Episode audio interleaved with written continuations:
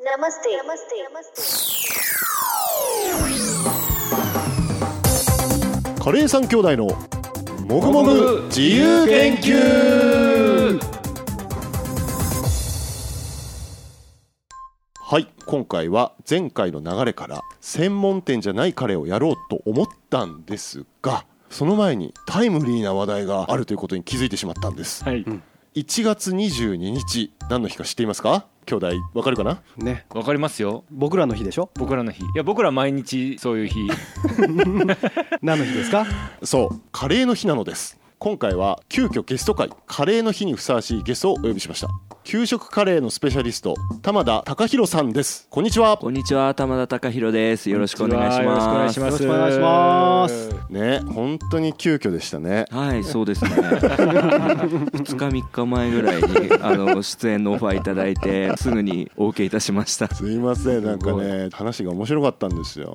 まずですねカレーの日の由来をちゃんと説明しておこうと、うんうん。ねなんか僕たちだけカレーの日だよね当たり前だよねなんて 流。れで今来ちゃってますけど、うん聞いてる人はね実は知っているかもしれませんが改めて、えー1982年昭和57年の1月22日学校給食創立35周年を記念して全国学校栄養士協議会が学校給食試食会を実施、うん。全国の小中学校の児童約800万人にカレーライスの給食が出されましたこの日が全国一斉献立カレーライスの日となりました。後にカレーを製造する事業者の全国団体である全日本カレー工業協同組合がこの日をカレーの日に制定しました。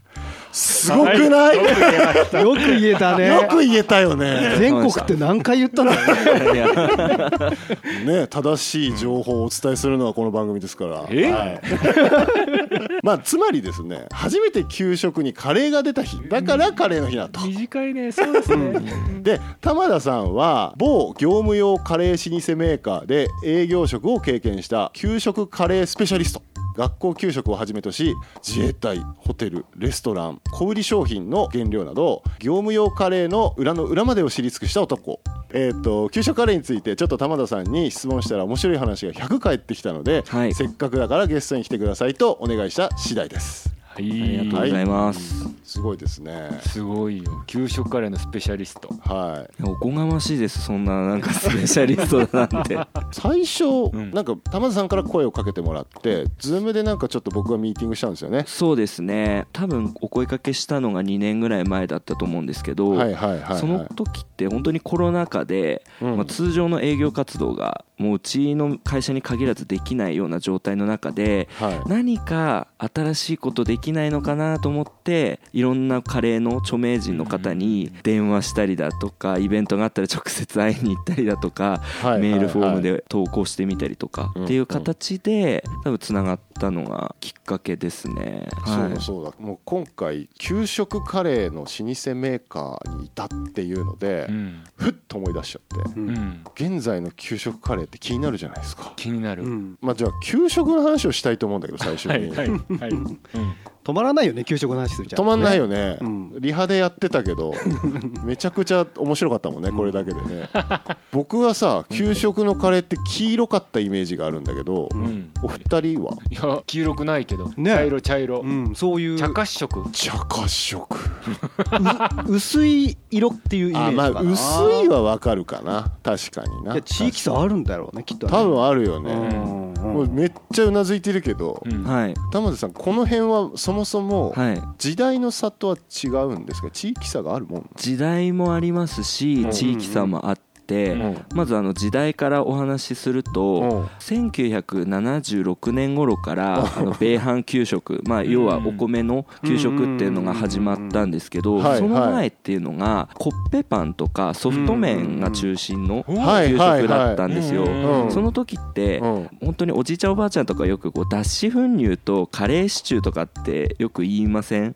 なんかちょっとあの、うん。サラサラしてて白っぽいところにちょっと黄色みがかったうん。カレーシチューとコッペパンをうん食べてたっていう時代が、まあ、昔の給食であって、うん。でご飯がうん。給食の主流になってからは今でいう茶褐色のうん。あのカレーライスというものが出されることがメインになったんですけどそれ以外にも地域差としては東京都なんかだと小学校だと単独校でうん調理場があるんですよね。要は給食の調理場っていうのが。うん。そういうところは本当に手作りでうん。カレー粉と小麦粉と要は油うんまあバターだとか植物油でルーを作るところから始めてたりするんですよ。うん。で一方であの学校給食センターがあるような地方であればもうカレールーをゴロッと使って作ったりするのでもうそこでもう色味が全然変わってきたりとかもうカレーとしての構成が全く変わるのでそういった地域差はありますね。だからつまり地域っていうよりも作り方の差で色の違いが出るっていう。そうですね。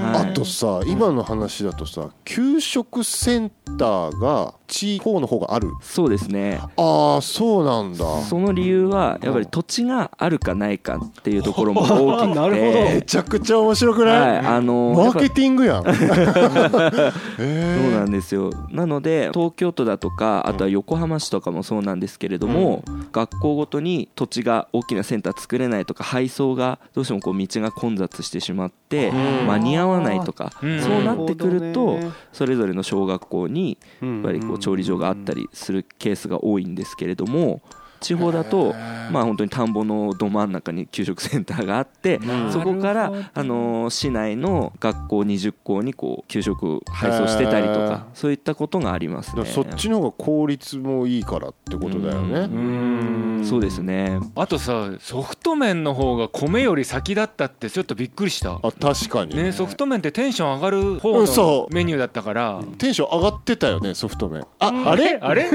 あれ？あのね、うん。ソフト麺はうん。僕は18歳になって東京に出てから知りました。出ました。ここでも。知らない。知らないみんなソフト麺の話するでしょ。する、うん。好きだったもん。だから食べたことないよ。あそう。実物見たこともないっす。あそう、はえカレーうどんあった？給食に？うん。ないないないない。いなかったえ？あったの？カレーライスかな。あったよ。えあったよあったよ。カレーうどんあったよ。カレーうどんのうどんとソフト麺は違うの？あ一緒一緒一緒あ一緒？一緒一緒。へすない。だけどさ、うん三男がさ、ん。グリーンピースが入ってたって言ってたよね、入ってたよ。それも入ってなかったし。えー、えちょっと待って具材何入ってたの？え3種の神器。だ人参じゃがいも玉ねぎ肉。じゃがいも入ってなかったかも。え入ってないってことないか。いやそれ作り手の違いがきっとあるんだろうね。うん。あるね。きっとね。えー、カレーチャーハンもあったでしょ。カレーチャーハンのもないよえないの？ないないなうん。結構いいとこ住んでる。ね土浦。すごい給食楽しそう。マジか、なああの今 D から、うん。話面白いけど、お前ら出身地がわからんっていう、はい、僕は茨城県の土浦市というところですよ、うん。はいはい僕は群馬県の桐生市。だから北関東は一緒。一緒、うん。で僕次男はうん。石川県の金沢市です。西日本ですね。え？黒カレーじゃないんだねでも給食は。黒カレー えじゃないんだね。違う違う。違うんだね。金沢カレーではない。ないんだね、うん。あそこ面白かったんだけどな黒かったら なるほどな。えー、違うね。出ますね。出る。もうさ給食のエピソードになる語りすぎちゃうから給食カレーの話に行こうよと思そうだね。そうそう。だね、はいはい。えでもなんかこの話の延長線上みたいなことだと思うんだけど、うん。長男が聞こうと思ってたことがあるじゃないですか。そうそうそうそう。だからさっきはの製造工程の違いで色が違うっていうのあったんだけど、はい。本当の地域差で何かあるのかなと思って具材の話だったり、はい。うんうん。ソフト麺で出る出ないとかなんかそういうのって知ってるのかなと思って。あそうですね、うん。やっぱり地域ごとで給食のメニューもガラッと変わりますし、うん。まあ、カレー一つで言うと、うん。やっぱりあの東日本の方だとうん。豚肉を使うことが多くやて、っぱりそうなるんだ。西日本だと牛肉とか、うん。ってえーいう違うんだ。ことが、はい、あのあったりはしますね。ははい、あとあのカレーの中身一つとっても、うん。例えば東北のエリアだと、うん。まあ、栄養強化って言ってカルシウムとかうん。鉄分を強化する傾向があったりとか、うん。あとは埼玉県だと塩分値すごく気にしてて塩分をなるべく下げたりへえそういうことをを気にかけてたりもちろんそれは厚生労働省が定めてる栄養の基準っていうのがあるんですけれども、うん。その中でもやっぱ少しこう地域によって差が出たりはしますえね。カラーが出るの地域性？だいぶカラーが出ます。なので売れる商品も全く違うんですね。このエリアは栄養強化がすごい求められてるなって思うエリアもあれば、こっちのエリアは塩分をすごい気にしてるとかとにかく美味しくなきゃダメとかはいあとはあのうまみ調味料は使っちゃダメとか、はいはいはい。はい、国産じゃなきゃダメとかいろいろあるんですよ。すごい。いね。給食の話にとどまらないけどすげえめっちゃすげいえやだから本当にこう思うのは給食費って大体4000円とかですよね。月大体それぐらいで。なので1食換算200円ちょっとぐらいでうん。調理してると思うんですけどん。その中にはもうめちゃめちゃ栄養士さんとかのいろんな考えとかうん。工夫っていうのが盛り込まれてるものなんですよね。なんかさすごいね。ちょっとさっきのその地域だったらセンターキッチンだからさまだ管理しやすいかもしれないけどさ、うん。個別にやってるところってさ、うだね。すごい大変じゃない？そこまで考えるって、うん。すごい。そこは栄養士さんのお仕事なんですね。そうですね。献立を決めたりとかはい、するのは管理栄養士さんのお仕事ですね。めっちゃ面白いな。今さっき埼玉がちょっと味薄い？味薄いというか、塩分まあ、塩分をを結構気にしてたり気にする。はい、私がまあいろいろ担当してたエリアの中では結構話には出てたなっていう印象なんですけど、すごいね。これでさ、はい。例えばさ病気とかにもさ関係してたら面白いね。そうだろうね。ね。その子の一生に関わる関わるかもしれんないよね。そのなんか血圧がうんそうそう血圧が実は埼玉玉の人は低いみたいなさうん。それ給食の栄養士さんのおかげだったみたいなさ。めっちゃいい話じゃない？すげえな。やっぱりこう食育っていうところがうん。学校給食とかん。学校教育の中でこう盛り込まれるようになってからはうんより一層その色は強くなってる印象はありますね。すごい。食育といえば僕、はい。友達に千葉県で小学校の先生やってるはい。友達いて、うん。1週間の献立見せてもらった時にはい、スリランカ料理ってあったんですよ。はいはいはい。おーっと思って。すごい。それはい。すごい話だよね。で確かに、うん。東京都心はまあ外国人の人多いでしょ？多いからはい。はい。でも千葉茨城はスリランカ人多いんだよね。多いですね。でそういう地域性というかはい。仲良くしようとか文化交流とかそういうことも含めてるのかなとか思ってたんですけど、はい。そういうものも担当されるんですか？その。あそうですね。で、まあ、エスニック料理の類とかってことですよね、はいはいはい。うちの持ち合わせてる商品でも、まあ、タンドリーチキンの素とかっていうのはやっぱりこう使っていただいたりもうタンドリーチキン一つとってももうヨーグルトとか使ってしっかり漬け込みからやってらっしゃる学校さんもありますしこういった素使ってあの手軽に作ったりとかっていうのもありますね。で他にまあちょっとエスニックとは違うんですけれどもアメリカの郷土料理でケイジャン料理ってあるあケイジャン。あーはいはい。はいはいはい。南部料理ですね。は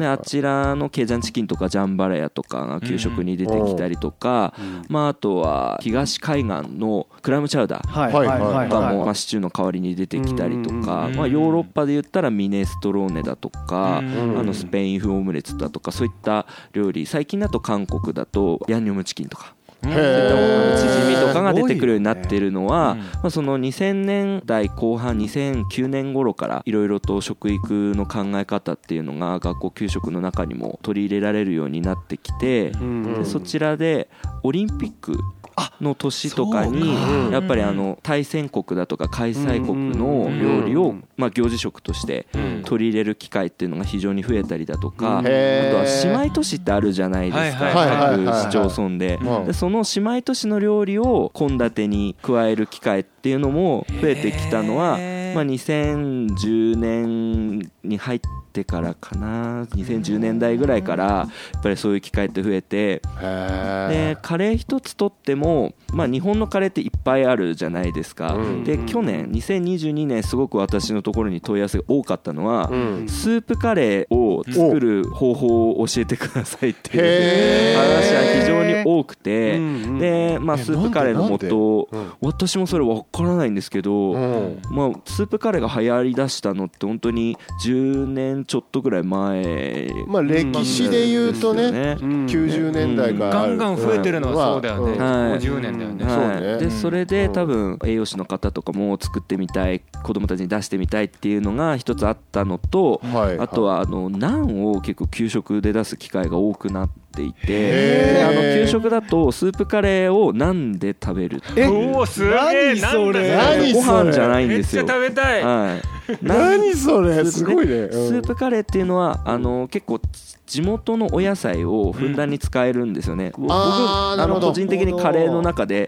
野菜を一番美味しく食べられるのってスープカレーなんじゃないかなぐらいなんか野菜の主張感強いじゃないですか。なのでその地産地消を兼ねてそういった野菜とスープカレーって形ででなんで食べるっていうような給食がふ増えつつある印象は受けますね。めちゃくちゃすごくない？すごい。教育と国際交流とはい。地産地そ消うなんです。すげえ。でも結構それぐちゃぐちゃに混ざってるね。そうね。ある意味ね。だからやっぱりやっぱりマサラ文化なんだよ。まさら文化なんだ。混ぜちゃうの。混ぜちゃうだ。給食っていうのはぱりそのただ食べるだけではなくてじゃあこれはどこから作られてるんだろうとか、うん。誰が作ってるんだろうってところからうん。もう紐解けるので、の総合学習とかと兼ねて田畑とかをもう種まきから始めて収穫したものをじゃあ給食に使いましょうとか。はいはいはい。そういう形にもできるのでそういった意味ではやっぱりこうバリエーションだとか幅っていうのは広がりつつありますよね。なんかさあれだよね。こうお子さんがいらっしゃる人からしたら結構当たり前なのかもしれないけど、うん。結構新しいじゃない？僕たちが聞いてたしい。うん。でこれ多分地域差もあるから、うん。あのえうちの地元でそんなんないみたいなとかさ、うん。多分いろいろ感じる人いるんじゃないのかなあるねこれ聞いてて。多分ね。あのこれ僕がちょっと聞いてみたかったんですけど、はい。今聞いた話って、うん。こうすごい明るい話じゃないですか、はい給食として、食文化をいろいろ多様な感じで捉えれるし、うん。健康にもって思うんだけど、うん。ほら最近物価が高くなってるじゃないですか。確かにそうだね。い。でこう給食カレーとかにも物価の影響はあるんじゃないかなとか、俺ちょっと調べたんだけど、うん。給食でちょっとデザートが削られるとか、うん。っていう悲しいニュースを見たんですよ。うん。多分お値段が上がったからだと思うんですけど、うんうんだと昔より量が少ないとか、うんうんうん。えかわいそ なんかそんな話聞いたんだけど、うん。なんか今後のその給食、まあ、給食カレーはどうなってくんだろうと思ってなんかその辺を玉田さんに聞いてみたいなと思ったんです。はい。はい。あくまでも私個人の見解な部分も大きいんですけど、まずはい。あの話に出てきた、うん。給食のデザートが削られてるっていうのは事実で、あやっぱりそうなんもだ。本当に昨今値段が非常に原材料とかも上がってきてる中で、うんどうしてもこう1食あたりの金額っていうのは決まってる中で一番手っ取り早く減らせるものがどうしてもデザート系になってしまうので、うん。やっぱりそこは今削られる傾向にはありますね。はい、ただ一方でその量を減らすっていうことよりはうん。塩分値を下げるとかそういうことでどうしてもこう栄養価決められた量は定められてる部分はしっかり取らなければいけないので量は減ってるって話は伺わないんですけれども。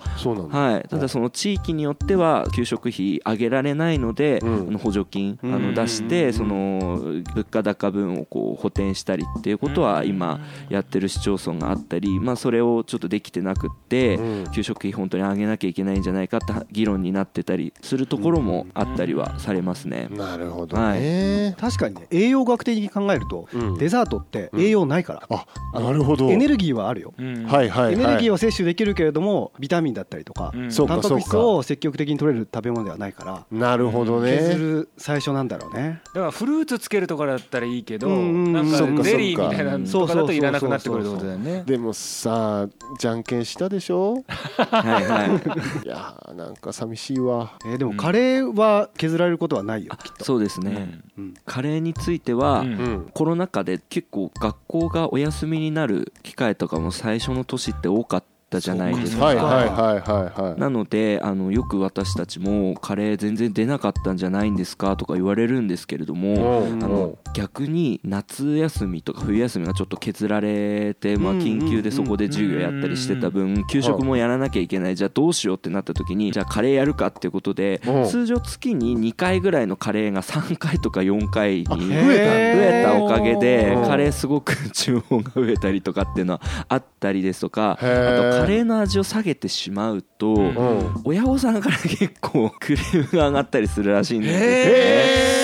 へーごいね。な なのなんか子供がねどうしてもこうお子さんが家に帰ったと給食まずくなったって話になると、それが学校だとか教育委員会に来てしまうっていうので、うん。カレーのクオリティは下げれないっていうところで メーカー各社もカレー入れるのは本当に大変なんですよ。ただ入れるとなかなか変わらないので。なるほど、はいだから必死こいてみんな取りに行くっていうのはありますすね。ごい。だから子供たちもカレーの味には敏感だってことだよね。めちゃめちゃ敏感です。英才教育だね。うん。い。ね。だから本当にこう子供の頃からカレーの美味しさっていうのをうん。体に染み込まらせられてる。はい。はい。はい。はい。大丈夫 大丈夫。なので、うん。もう DNA に多分もうねなそっか。染み込んでるんだ。うん次男調べではさちょ昨日調べてきたんだけど給食のうんメニュー人気ランキング。うん。はい2021年はカレー1位だったよ。おもうずおそれはっとでもそうだよね。1位ですね。ずっと1位なんだ。そうですね。ずっと1位じゃなかったなんか。あそれは？常に上位にいてうん。入れ替わったりしてるのね。へえでも2位はフルーツポンチ。はいはい。は3位は唐揚げってはいさはうん。でもすごいね。カレーやっぱり上だねうん。うん。で他の年調べると3位にいたりカレーライスはね。いうんへえ常に銅メダル。そうそうそう。うん。これだからさやっぱりさなるべくしてなってるね日本人のカレー好きは。うん。そうだね。うん。教育だね。食育に組み込まれてるね。ん。はい。いやー面白いわ。ちなみに今後の給食カレーがどうなってるかみたいなイメージっていうのははい。浜田さんなんかあるんですか？あそうですね。あの先ほどのお話の中でも、うん。給食の栄養強化カルシウムとか鉄分の強化だったりとか、うん。あとは減塩って話もありましたけど、うん。うん。あとはアレルギー対応っていうところでも、まあ、今現状は厚生労働省28品目のうん。特定原材料、まあ、アレルゲンとして定めてますけれども、うん。そこからもうさらに今だとビーガンとか SDGs っていうところうもん。教育に絡めてきてるんですね、小学校の子どもたちも SDGs っていう言葉を知っていたりだとか、うん。まあ、そういった活動の中で、まあ、じゃあ代替肉ってどうなのっていうことで給食として代替肉、まあ、大豆ミートとかですよね、うん。そういったものを使った献立が出てきたりだとか、うん。まあ、それもきっとカレーでもできるんですよね。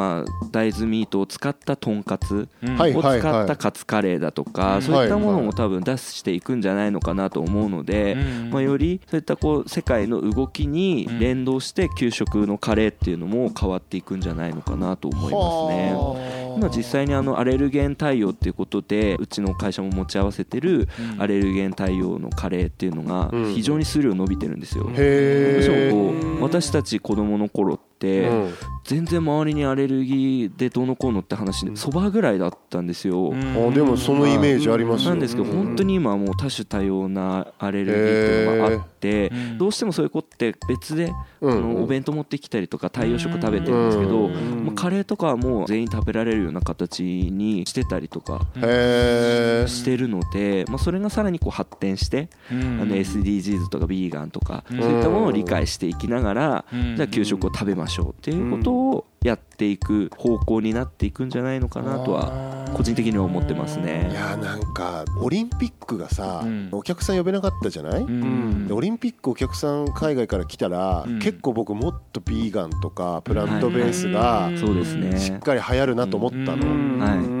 で多分やんなきゃいけないじゃんこれから、うん。そのアレルゲンもそうだし、はい。あとその温暖化のなんていうか原因にもなってるしね、うん。はい。あの食肉って、うん。だから多分それはちゃんと取り組むべきですよね確かはいに、きっと子供たちから大人が教えてもらう時そうだ代がね。そう来ちゃうんじゃないのかなと思いますね。したねするね、うん。実際結構美味しいよね。うん美味しくなってますね。美味しい美味しいよね。うんあのさネパールのさ、うん。うんダルバートでさ、うん。肉代替肉、うん使ってるとこ結構あるよね、マショウラっていうね。あれうまいよね。うまい。あれでいいじゃんってやっぱ思っちゃう、うん。なんか代替肉って言わなくていい時代が来ると思うんだよね。そうだよね。そうだね。それ自体がうん。美味しいとか。そうですね。はいはいはいはい。うんなるほどな、はい。日々進化してると思います。うん。へえじゃあちょっとその給食のカレーはなんか僕は大丈夫かなと思ってたんですけどちょっと明るい話ですね。もしかしたらあのスパイスカレーって言われてるやつがそのうち給食で出るかもよあるかもしれないね。シャバシャバなやつが。はい。素晴らしいわ。